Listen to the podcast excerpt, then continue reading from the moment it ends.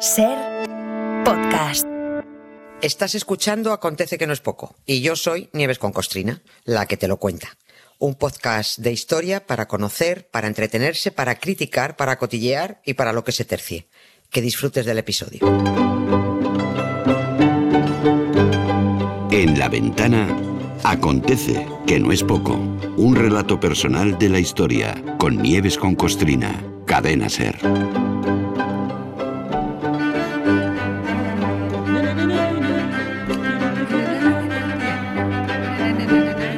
Hola Nieves, buenas tardes. Hola Carla, buenas tardes, ¿cómo estás? ¿Me, me dejas contar una cosa? Sí, ¿no? Por favor, hombre, tú mandas. Hace, hace exact- una hora, cuando hemos abierto la ventana de los libros y hemos dicho que de lo que más nos fiamos todos los lectores es de que alguien con criterio nos recomienda un libro para Ah. leerlo. ¿Puedo decir que el Círculo Imborrable lo recomendasteis Jesús Pozo y tú misma? Sí, hombre, Es sí, que es pues así. un, es Es un que es así. orgullo. Así, a, fue. a este Santos se lo he dicho Sí. fuera de antena, pero vamos, yo lo digo ahora para todos los oyentes. Sí, sí, es que es, que es un libro pone los pelos de punta, es una maravilla. A mí, a mí me lo recomendó Jesús primero y, y y luego ya estuvimos en la presentación en Madrid y es cuando te dijimos, eh, léelo, por favor, hay Sí, que leerlo. hay que Pues que leerlo, siga corriendo, que siga corriendo la Sí, bola sí, porque de verdad que merece muchísimo la pena. Bueno, hoy empezamos eh, esta semana de Acontece, que no es poco, con una de matrimonios de conveniencia. A ver, lo más usual es que los protagonistas sean reyes y reinas, ¿no? Sí. Pero en el rango de en el rango de nobles y aristócratas están también los emperadores, que son más, ¿no? Yo creo. Sí. Bueno, y, uno de los grandes emperadores por antonomasia, que además está muy de moda, es, es Napoleón. Y también tiene, ¿cómo lo diría yo? también tiene bibliografía al respecto, Nieves. Venga. Sí, claro, Sí, ¿eh? claro que la tiene. Y, y además lo que has dicho es que está de moda. Sí, por Yo la no- peli, no- sí, sí. no sé si está de moda para bien o para mal, porque a mí todo lo que me llega es que la están poniendo a parir. Yo Bueno, no la he visto. yo sí. No, no, que no, no lo sé. No, no. bueno, eh, eh, eh, tiene- a mí, perdón, eh, opinión personal. Sí. Película de Ridley Scott. A mí tiene mucho más atractivo para mí todo el tema de batallas, de conflictos, ah, tal, tal, tal, que la profundidad del personaje de Napoleón. Mm. Pero bueno, es una opinión personal. ¿eh? Claro, no, yo, yo no, no lo he visto. Y lo que tampoco sé es cuánto protagonismo tiene, si es que lo tiene, María Luisa de Austria, su segunda, su segunda Mm, esposa. eh, discreto. No, no lo sé. Y aprovechando que esta mujer murió el 18 de diciembre de 1847, eh, tal que hoy, he pensado que ya que apenas tiene protagonismo en la historia con mayúsculas, que nadie le da más valor que el de haberse casado con este pirado megalómano, pues al menos saber quién fue y por qué tuvo, por qué tuvo que casarse con él. No, no es que se enamorara. Fue la, fue la emperatriz consorte de los franceses, pero yo creo que si preguntas por ella, pues no la conoce ni Dios. Mm, Pero María Pues no. Luisa de Austria o de Habsburgo era la princesa más golosa de Europa en aquel momento. O sea, no había candidata más deseable por las distintas coronas para trincarla y que se dejara casar con algún heredero, porque es que significaba emparentar con el glamuroso imperio austriaco. Era la hija mayor del emperador Francisco I, y además emperador del Sacro Imperio Romano Germánico como Francisco II. Por eso lo llamaban el doble emperador. Era un acaparador, este hombre, una ansia viva con, la, con los imperios. Pues a su niña mayor le echó el ojo Napoleón, primero y fundamental para emparentar con una casa imperial de rancio abolengo, no con una vulgar princesa borbona o de otra dinastía que no no pasaban de ser reyes. El emperador de los franceses tenía que entroncar, que menos, con la familia de otro emperador. Y nada, pues María Luisa era la candidata perfecta, mm, pero ella no quería, oiga.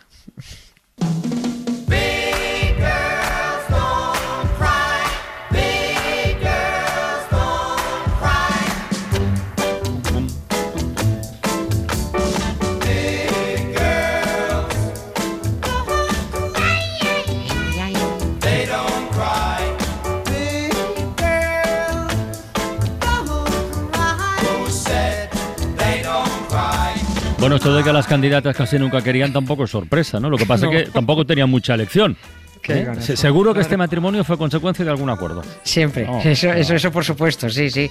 Se casaron para sellar el tratado de, de Schönbrunn. Sí. eh, Schönbrunn es el nombre de un palacio que hay en Viena. Se firmó ahí, así lo llamaron. Después de una batalla en la que Francia pues, le dio un palizón a Austria, era la batalla de Wagram, que tampoco sé si aparece en la película esta. Pues dicen que eh, Ridley Scott se ha hecho un lío con tanta batalla porque ha querido meter tanto que al final ha quedado un pastiche de batalla. Yo no sé si tú las has diferenciado unas de otras. Ahora mismo mismo no sabría decirte. Yo insisto, insisto en que no la he visto. Napoleón, es- a ver, Napoleón es inabarcable, absolutamente. O tú centras el tiro en algo concreto de su vida, o mejor optas por una serie de 10 temporadas con 10 capítulos por temporada. Pero claro, es que esto resulta carísimo si no quieres que te quede eh, cutre. Napoleón planteó 60 batallas, no entran todas en una peli. Y una de las batallas contra los austriacos fue la de la de Wagram en, en 1809. Austria perdió estrepitosamente, tuvo que ceder mucho territorio, pagar una indemnización millonaria a Francia y aceptar que la niña se casara con el emperador Napoleón para decir eso de, bueno, venga, ya somos amigos y parientes y ya no vamos a volver a pelear. Mentira, porque luego se volvieron a enzarzar. La supuesta paz se selló en octubre de 1809 y en cinco meses ya se estaban casando. Estaba haciendo memoria, no sé si esta batalla es la del lago que lo bombardea Napoleón para que se hunda, no tengo ni idea. No ahora mismo no me acuerdo. Deja, déjalo No lo estar. Sé si hay un lago Cuando la veas la batalla. peli ya lo comentamos. Sí. Oye, el ¿qué iba a decir? ¿El divorcio de Josefina fue antes o después del acuerdo con Austria? Eh, Fue después. Ah. Fue de- sí, pues Napoleón no soltaba una cosa si no tenía amarrada la siguiente. Eh, de Josefina se divorció en noviembre, un mes después del acuerdo con, con Austria. Que menudo disgusto se llevó la mujer, sobre todo porque ella ya no podía tener hijos, que ese era el problema, pero ya no se había comprometido No, a tener hijos con. Napoleón. Es que ya no se casó con un emperador, se casó con un general. Oye, si luego te empeñas en llegar a emperador es problema tuyo, si necesitas herederos, tío, a mí no me metas en tu guerra. Y además ya había sucesores eh, previstos al trono imperial, no era necesario un- que, que Josefina tuviera hijos, y además eh, sucesores aprobados por el Senado francés, que eran los hermanos de Napoleón. José, el, el nuestro, Sí. y Luis.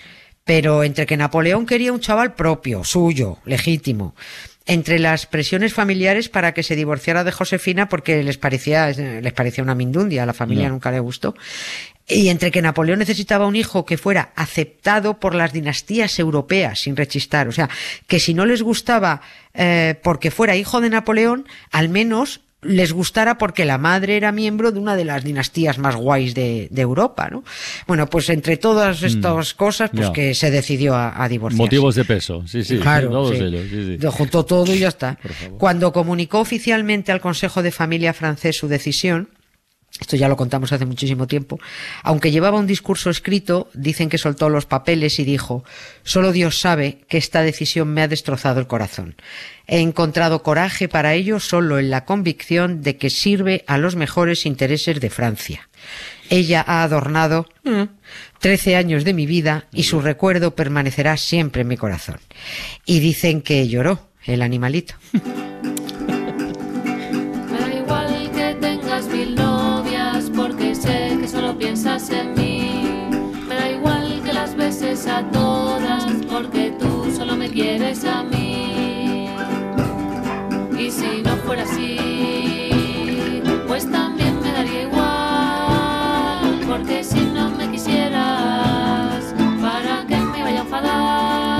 Estaba pensando que el empeño de Napoleón eh, era únicamente tener un hijo legítimo, que has dicho tú, porque Sí, algún claro. otro, algún hijo tuvo de relaciones extramatrimoniales, ¿no? No sé si no se rían esos o qué entonces.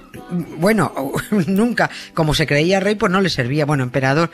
Eh, lo que pasa es que aún no lo tenía. Eh, estaba en camino. Ah, vale. En estos momentos de los que hablamos se estaba gestando el niño Alejandro, que era producto de sus amores con la condesa polaca María Valesca.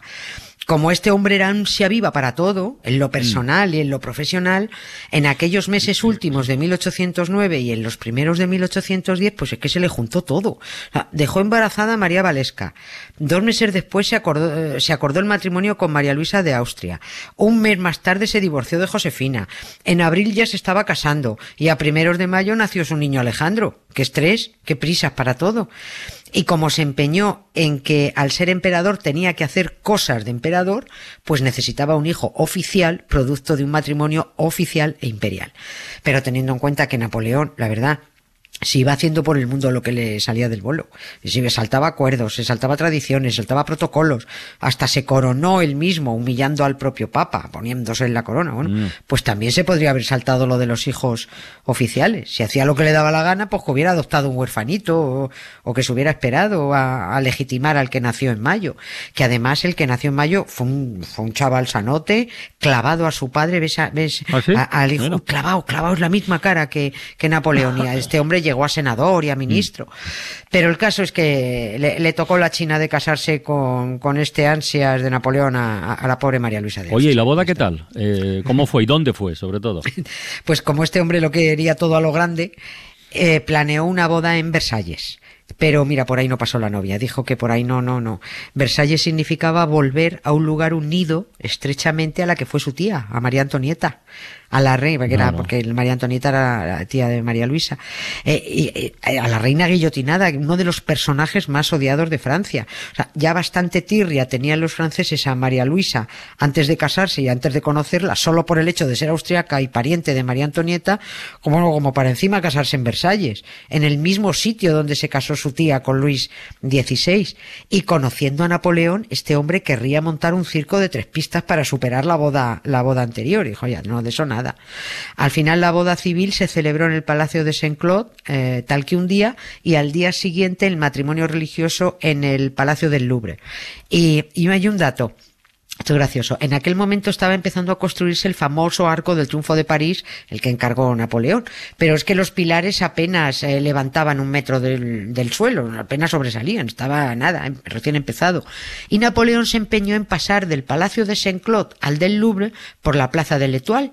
Ahora se llama Plaza Charles de Gaulle, la gente, eh, allí la siguen llamando Plaza de l'Étoile, de la estrella. Y, y él se empeñó en atravesar su Arco del Triunfo.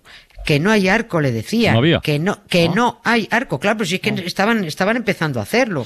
Pues que me hagan uno de cartón o que me lo pinten, pero, Joder. pero igual de grande. El tío. Y, sí, sí, sí. Y ahí tienes al pintor y muralista Louis Lafitte construyendo una maqueta con bastidores y lienzos donde se pintó un arco del triunfo, el arco del triunfo que se iba a construir, pero un trampantojo. 500 obreros estuvieron trabajando a marchas forzadas. Y, y era tal el ritmo y lo mal que pagaban que se pusieron en huelga. Dijeron, "Mi- los- mira, no hay arco, dijeron los trabajadores, esto es imposible. Pero como aquello había que terminarlo, se pasó de pagar cuatro francos al día a los obreros a 24. Toma. Yo, yo, yo no, a ver, yo esto no es que lo haya consultado, pero probablemente es la mayor subida salarial de la qué historia. barbaridad. No, no sé echar bien las cuentas, no sé si eso era un 500%, Ya, más ya, o menos, ya, yo qué sé. Pero lo importante es que Napoleón pasó por con su señora No. Marisa por el arco del triunfo de Pega. Oye, y la boda religiosa, la del Louvre, también sería lo grande, me imagino, ¿no? Sí, sí. Hay que imaginar lo que hoy es la gran galería del museo, la de- del Louvre, que es larguísima y, muy ancha, donde ahora se expone la formidable colección de pintura italiana del Louvre. Pues hay que imaginar eso con toda la corte poblando aquel larguísimo y ancho pasillo, todos con sus mejores galas y la pareja avanzando hacia la capilla del final. Todo el mundo tan contento, bueno, to- todo el mundo no, todo, menos los obispos que tenían que casarlo, porque ellos no aceptaban el divorcio de Napoleón con, con Josefina. Pero allí se decía lo que decía Napoleón si los obispos querían seguir viviendo del cuento y si no le retiraban el sueldo. Todas las reticencias hacia la austriaca se pasaron, la verdad, cuando nació el muchachillo, cuando nació Napoleón, Francisco, José Carlos. Y no era filósofo. Destinado a, a ser además el siguiente emperador de los franceses. Pero bueno, de él ya, ya hemos hablado y ya hemos contado No. que la vida no se le dio No, muy no. Y como a Napoleón lo único que le interesaba de su esposa era su hijo, lo apartó inmediatamente de ella, porque sus planes no eran que el chico se le reblandeciera por los cuidados maternos. nada. Le pusieron nodrizas, luego instructores militares, le pusieron maestros, y ya ves tú, total, ¿para qué? Para nada. En cuanto lo encerraron a Napoleón en su primer exilio en la isla de Elba, la emperatriz María Luisa agarró a su hijo y se largó a su tierra. Normal. A Austria, claro. Escribió a su padre, al emperador Francisco, y le dijo, papá, que si puedo volver a casa. Voy con el chiquillo. Y claro, le dice, "Pa, vente para acá, hija. Y ya nunca más Napoleón volvió a ver ni a su mujer ni a su hijo.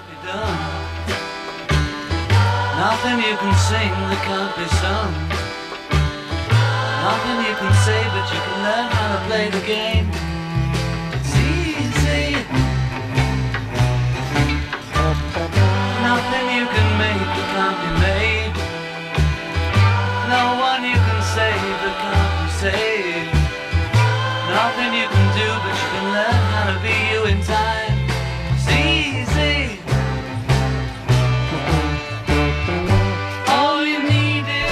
Nieves, hasta mañana.